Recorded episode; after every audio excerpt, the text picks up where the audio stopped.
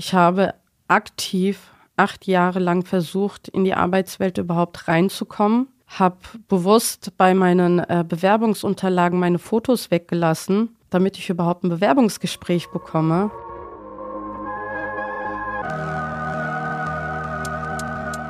Zwischen zwei Welten. Über das Leben mit Migrationshintergrund. Das gerade war Hava Ocak. Sie ist 42 Jahre alt, ihre Familie kommt aus der Türkei, sie ist hier in Mainz aufgewachsen. Sich selbst bezeichnet Hava als echte Mainzerin. Ich bin Emanuel und in dieser Folge unserer Serie Zwischen zwei Welten spreche ich mit Hava darüber, wie es ist, als Mensch mit Migrationshintergrund in Deutschland einen Job zu suchen. Hava hat in der Türkei Islamtheologie studiert, kam aber nach fünf Jahren wieder zurück nach Mainz. Hier ist ihre Heimat. Mit der Türkei identifiziert sie sich immer weniger, erzählt sie. Als alleinerziehende Mutter dreier Kinder war sie immer wieder mit Herausforderungen konfrontiert. Eine davon, eine passende Arbeitsstelle zu finden. Seit über einem Jahr arbeitet sie nach ihrer Ausbildung zur Straßenbahnfahrerin nun schon bei der Mainzer Mobilität. Ein Beruf, der ihr Spaß macht, der sie erfüllt und in dem sie sich wohlfühlt. An diesen Punkt aber erst zu kommen, war für Hava alles andere als einfach. Denn Hava trägt ein Kopftuch. Sie wird immer wieder mit Ablehnung konfrontiert. Direkt auf ihr Kopftuch angesprochen wird sie zwar nur ein einziges Mal, meist bekommt sie einfach allgemeine Absagen. Ihre Erfahrungen haben sie trotzdem stark geprägt.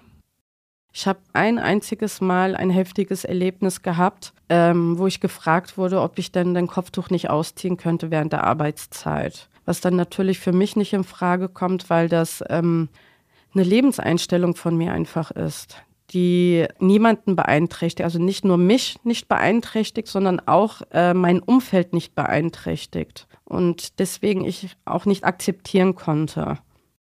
Dass hinter manchen Absagen möglicherweise Diskriminierung oder Rassismus steckt, ist natürlich schwer zu beweisen. Es kann viele andere Gründe geben, warum jemand nicht für einen Job in Frage kommt. Kommt dann keine oder wenn eben nur eine Standardantwort, kann man nur mutmaßen, welche Beweggründe hinter der Absage stecken. Mit der Zeit habe sie aber immer mehr ein Gefühl für die Haltung ihres Gegenübers entwickelt, sagt Hava. Ich trage diesen Kopftuch seit ich zwölf Jahre alt bin. Man lernt wirklich mit der Zeit, und ich meine, ich bin 42, da, da liegen ja Jahrzehnte dazwischen, man lernt wirklich die äh, Gesichtsausdrücke der Menschen zu lesen, weil man einfach gewisse Sätze von diesen Gesichtern gehört bekommen hat. Und deswegen weiß ich einfach, dass das der Hintergrund war. Man kann ja diesen Menschen äh, nicht lesen in diesem, also in, im eigentlichen Sinne. Für den einen ist es vielleicht der Name, für den anderen ist es vielleicht, weil er mit ähm, Ausländern schlechte Erfahrungen gehabt hat, dass er prinzipiell niemanden will in seinem Betrieb. Man weiß es halt nicht, aber Fakt ist, dieses Problem ist da.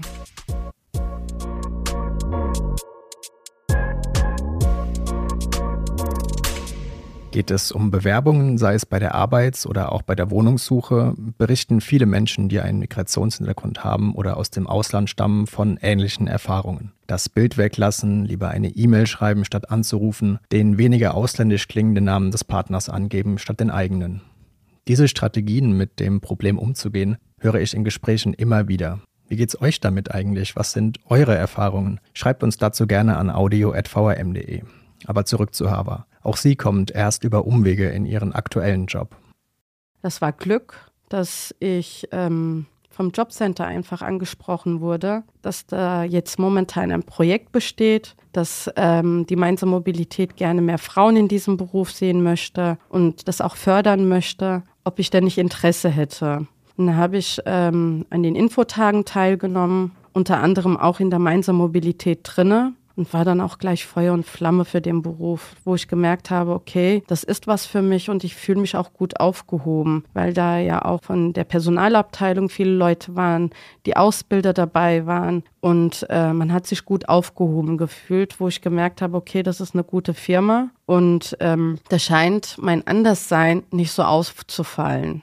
Und das hat mich äh, dazu bewegt, die weiteren Schritte einfach zu gehen, dass ich die Bewerbung geschrieben habe, die Bewerbungsgespräche hinter mich gebracht habe. Man musste unter anderem an Tests teilnehmen, ob man überhaupt qualifiziert ist, auch körperlich diesen Beruf auszuüben. Und letztendlich ähm, habe ich überall die positiven äh, Antworten bekommen, sodass dann da halt die Ausbildung auch angefangen hat und die ich mittlerweile auch abgeschlossen habe.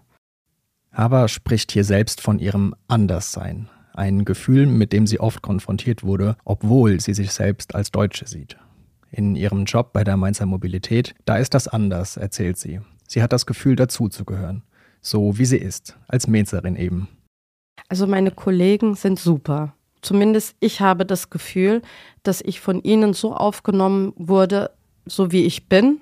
Und ähm, ich glaube nicht, dass sie sich jetzt extra für mich verstellen. Ich fühle mich echt wohl in dieser großen Familie, sage ich immer. Und nicht nur bei meinen Kollegen, auch bei meinen Vorgesetzten wenn wir ähm, uns mal über den Weg laufen, dann wird schon stehen geblieben und gefragt, ah, Hava, wie geht's dir denn? Also noch nicht mal Frau Otschak, sondern Hava, wie geht es dir? Ist alles in Ordnung? Hast du irgendwie negative Erfahrungen? Das waren auch zu Anfang immer wieder diese Fragen, hast du negative Erfahrungen gemacht? Sei es unter Kollegen oder sei es auch draußen an den Fahrgästen. Du kommst sofort zu uns, wenn so etwas ist. Also ich hatte immer eine Anlaufstelle und ich glaube, deswegen habe ich mich auch immer von Anfang an so gut aufgehoben gefühlt dass ich auch zu dieser großen Familie mittlerweile gehöre. Dieses Gefühl des Abgelehntwerdens, des Andersseins hat sich in Havas Leben nicht nur auf die Jobsuche beschränkt. In all den Jahren ist sie feinfühliger geworden, hat gelernt, in welchen Situationen sie am besten wie reagiert. Auch auf die Erziehung ihrer drei Kinder hat das Erlebte Einfluss. Also sensibler bin ich auf jeden Fall geworden. Wie gesagt, man lernt gewisse also die Körpersprache lernt man zu beherrschen. Es ist jetzt nicht nur in, im Arbeitsleben so, auch generell, wenn man auf der Straße unterwegs ist, zu einer bestimmten Uhrzeit, da ähm, liest man an der Haltung eines Menschen, da könnte jetzt was kommen und macht dann einen weiten Bogen. Also ich gucke immer wirklich, dass ich Diskussionen aus dem Weg gehe, weil ähm, es gibt keine gewinnende Seite. Die eine ist dann die traurige Seite, die andere denkt sich, oh, den habe ich jetzt fertig gemacht, ne? Und keiner ähm, geht mit einem guten Gefühl aus der Sache heraus, finde ich. Und guckt da immer wirklich, dass ich aus solchen Situationen aus dem Weg gehe. Sei es jetzt beim Einkaufen, dann gebe ich demjenigen halt den Vortritt. Äh, so ist es schlimm, ist es nicht, wenn ich zwei Minuten warten muss. Und da wird man definitiv feinfühliger. Selbst meine Kinder, und ich meine, die leben zu einer besseren Zeit oder gehen zu einer besseren Zeit in die Schule als zu meiner Zeit noch, wo ich von meinen Lehrern auch stark gemobbt wurde. Und ich meine, ich habe in der Schule ohne Kopftuch angefangen und selbst da war es noch ein Problem. Ich weiß noch, dass äh, mein Musiklehrer sich kaputt gelacht hat, als ich mich mit dem Kopftuch hinter das Schlagzeug gesetzt habe. Und das war dann für mich ein Trauma, dass ich nie wieder irgendein Instrument anfassen wollte. Denen ist nicht bewusst, was sie äh, diesen Kinderseelen überhaupt antun, was sie als Erwachsene noch mit sich tragen müssen. Gott sei Dank müssen unsere Kinder das mittlerweile vielleicht nicht in diesem Ausmaß mehr durchmachen, weil wir auch ähm, achtsamer geworden sind. Wenn wir irgendetwas bei den Kindern heraushören, da weiß ich, okay, da ist schon was im Busch und versuche das gleich auch im Keim zu ersticken. So ist es jetzt nicht, dass ich mich zurückziehe, wenn es um meine Kinder geht, sondern dann auch mal die Krallen rausfahre. Aber wenn es um mich selber geht in einer Lebenssituation im Alltag, da gucke ich wirklich, dass ich dem Ganzen so aus dem Weg gehe. Muss nicht sein, dass ich diesen Ballast dann den ganzen Tag mit mir herumtrage. Stichwort Kinder. Die Frage, wo man ansetzen könnte, um etwas gegen Diskriminierung zu tun, ist komplex, das ist klar. Ein wichtiger Faktor ist aber immer wieder die Bildung. Das erklärt auch Dr. Tim Sabat, der an der Johannes Gutenberg Universität in Mainz zu sozialen Strukturen und sozialer Ungerechtigkeit forscht. Damit einher gehe oft die Sorge, dass Migranten deutschen Arbeitsplätze wegnehmen könnten, weshalb Deutsche einen privilegierten Zugang zu begrenzten Arbeitsplätzen haben sollten. So einer von mehreren Erklärungsansätzen. Mehr dazu lest ihr in meinem Artikel zu dieser Folge, den Link findet ihr wie immer hier in den Show Notes. Da habe ich außerdem noch mit Gonzalo Venegas gesprochen. Er kommt aus Chile und hat aus einer etwas anderen, aber ebenfalls sehr spannenden Perspektive von Schwierigkeiten bei der Arbeitssuche berichtet. Um solchen Schwierigkeiten zu begegnen, braucht es Raum für Dialog, findet Haber. Sie bekommt bei ihren Kindern beispielsweise mit, wie deren Schulalltag aussieht. Hier könnte man ihrer Meinung nach Gelegenheiten für einen gegenseitigen Austausch schaffen.